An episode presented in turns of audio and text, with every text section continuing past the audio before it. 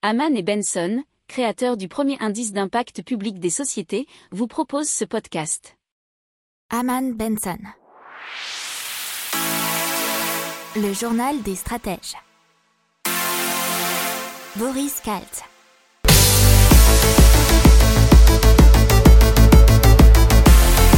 Vous allez écouter l'intégrale écho du journal des stratèges de la semaine du 8 au 12 février 2021.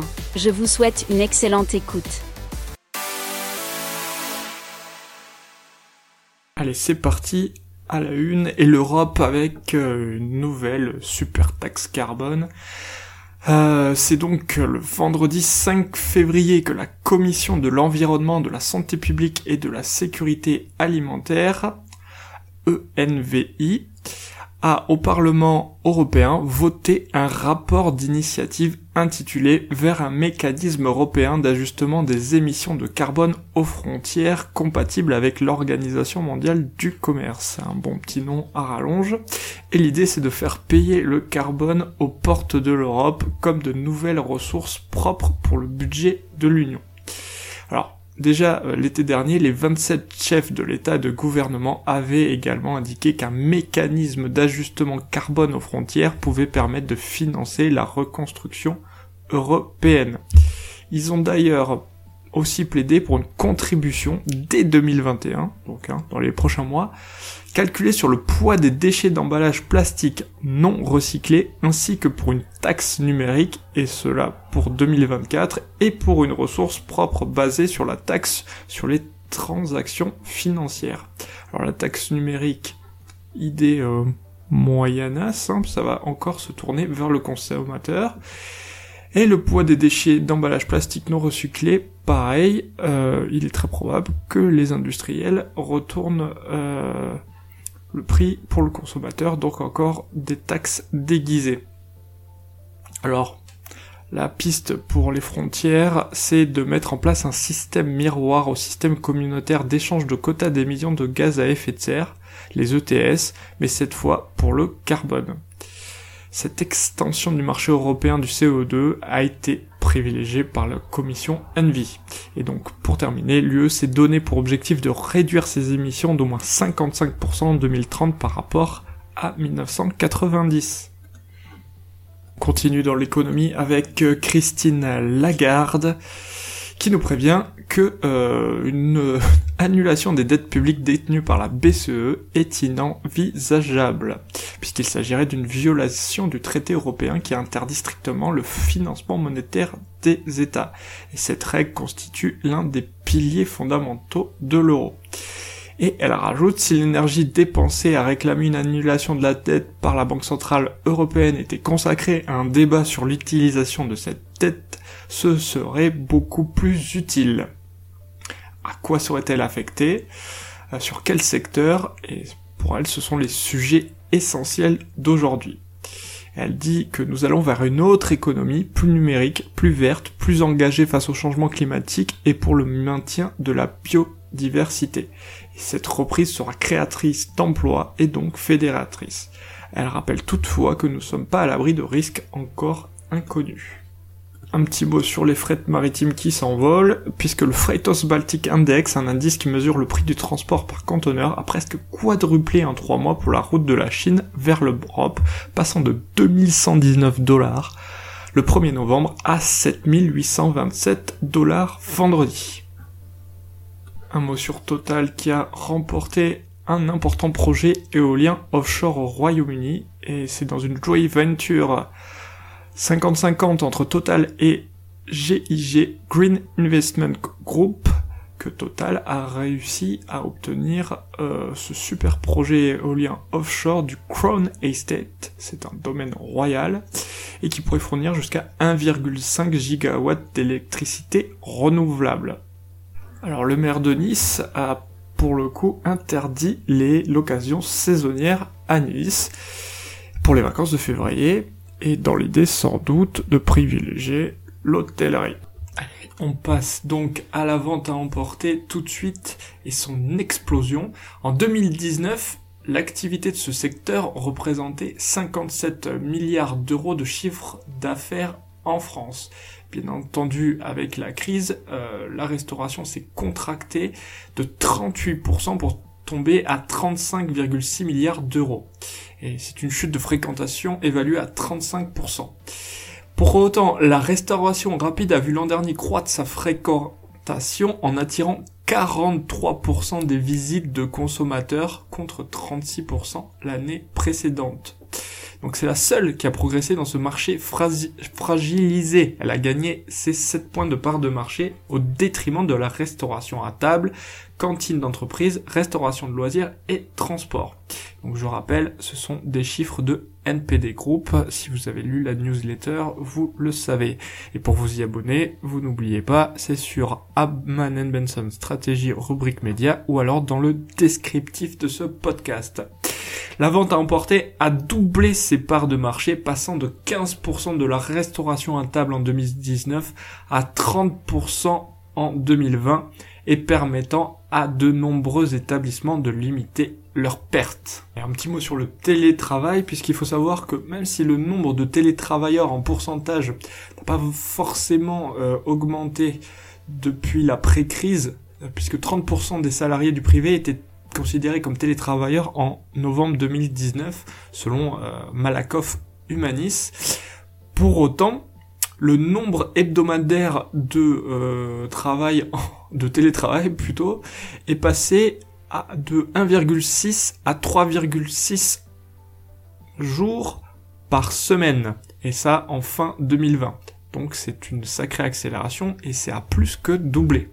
Allez, on continue avec l'industrie du textile et la grosse crise depuis euh, le Covid, puisque on va prendre en exemple euh, le, Bangladesh qui a 30% de commandes en moins selon 50 usines consultées euh, par l'association des fabricants exportateurs de vêtements du Bangladesh. Pour autant, la fondation Changing Market rappelle que l'industrie textile est la plus polluante du monde et euh, l'industrie de la mode est réellement responsable des déchets dus à sa surproduction. Et donc ils incitent l'Union européenne et la Commission européenne à s'assurer qu'une fois que les consommateurs ont fini de porter leurs articles, il est de la responsabilité des producteurs de les collecter, réparer, réutiliser et les recycler. Donc ça serait le bon moment pour euh, passer à cette transition écologique dans la mode. Et surtout euh, en renonçant aux ressources non renouvelables, aux produits chimiques et aux engrais. Voilà ce que dit la fondation Changing Market. Il faut savoir qu'à elle seule, l'industrie de la mode est responsable de plus d'un cinquième de la pollution de l'eau dans le monde et consomme plus d'énergie que les transports maritimes et aériens réunis. Un petit mot sur la France et son activité au mois de janvier. Et c'est un chiffre de la Banque de France qui nous dit que l'activité n'était en recul que de 5% au mois de janvier. Donc euh, voilà, c'est considéré comme pas beaucoup. Euh, si vous vous souvenez bien, il y a un an ou plus d'un an, 5% ça aurait été un drame. Une petite révolution chez Total, puisque apparemment euh, a été annoncé par Patrick Pouyanné dans une vidéo aux salariés que Total changerait de nom en Total Énergie et que ça serait une étape historique dans, la, dans le virage du groupe en une société multi-énergie. Et vous le savez, si vous suivez ce podcast ou nos revues de presse, puisque effectivement euh, Total investit beaucoup dans toutes les énergies renouvelables et abandonne de plus en plus le Allez, dans l'économie, euh, les pertes records pour Total, puisque une perte nette de 7,2 milliards de dollars en 2020 puisque en 2019 le bénéfice total s'élevait à 11,2 milliards, donc son bénéfice net ajusté a chuté de 66% en 2020 pour arriver à 4,06 milliards de dollars. Alors il n'y a pas que la crise du coronavirus qui a causé ceci, il y a aussi la dépréciation du prix du baril qui a eu un réel impact puisque Total a vu aussi sa production d'hydrocarbures reculer de 5%. Alors comme on a vu euh, précédemment, Total va se transformer en Total Énergie pour refléter la transition énergétique. Ils vont donc euh, changer de nom. Mais euh, en juillet 2020, ils avaient aussi annoncé des dépréciations d'actifs de 8,1 milliards de dollars qui s'expliquaient par la faiblesse des cours et les nouveaux objets climatique. On passe à Heineken qui va supprimer 8000 postes dans le monde puisqu'ils ont eu une perte nette de 204 millions d'euros en 2020. Euh, donc l'an passé, le bénéfice net était seulement de 2,1 milliards d'euros. Les ventes ont chuté de 17% à 23 milliards d'euros. Et il faut préciser euh, que moins de 30% des points de vente étaient actifs en Europe et en particulier fin janvier. On continue euh, toujours dans les nouvelles assez négatives malheureusement avec les faillites qui ont progressé euh, à l'automne dernier de 25,7% par rapport au second trimestre selon les données d'Eurostat. À noter qu'il y a donc 16 millions de chômeurs et 40 millions de personnes au chômage partiel en Europe en ce moment. L'Union Européenne normalement devrait donner son feu vert au plan de relance de 750 milliards d'euros, mais il y a toujours plusieurs États membres qui hésitent à soutenir ces mesures sociales qui entraîneraient une augmentation de la dette. Le Parlement européen et le Conseil, euh, c'est bien sûr l'institution qui représente les États membres, devraient pour autant approuver la stratégie de relance. Ce sera ensuite au gouvernement de s'assurer que ces fonds parviennent jusqu'au PME. On continue donc avec le projet de loi climat et résilience qui prévoit que les commerces de plus de 400 mètres carrés consacrent 20% de leur surface de vente au vrac, et cela d'ici à 2030. Or aujourd'hui, euh, le vrac représente entre 2 à 8 mètres carrés pour un supermarché et 5 à 11 mètres carrés pour un hypermarché. Alors ça, ce sont des chiffres qui ont été donnés par la présidente du réseau vrac qui fédère l'ensemble des professionnels de la filière, Célia Renesson. Le marché pèse aujourd'hui 1,3 milliard d'euros, dont la moitié provient du rayon vrac des enseignes de la grande distribution. Alors il faut savoir qu'en 2020, la croissance euh, dans ce secteur n'a été que de 8%, contre 40% en 2019. Mais bon, on sait qu'avec les restrictions sanitaires et les confinements, c'était plus compliqué de se déplacer en magasin dans ces derniers mois. Alors, selon Célia Renesson, euh, il pense que le marché sera à 3,2 milliards d'euros l'année prochaine. On passe à Salesforce et le travail qui pourrait devenir du télétravail permanent pour ses effectifs, puisqu'au niveau mondial, ne se rendront plus dans un bureau qu'un à trois jours par semaine les effectifs de Salesforce, et ça a été annoncé par la direction de la société américaine mais aussi les employés qui n'habitent pas à proximité d'un bureau, euh, ainsi que ceux dont les fonctions ne nécessitent pas de bureau, travailleront à distance à temps plein.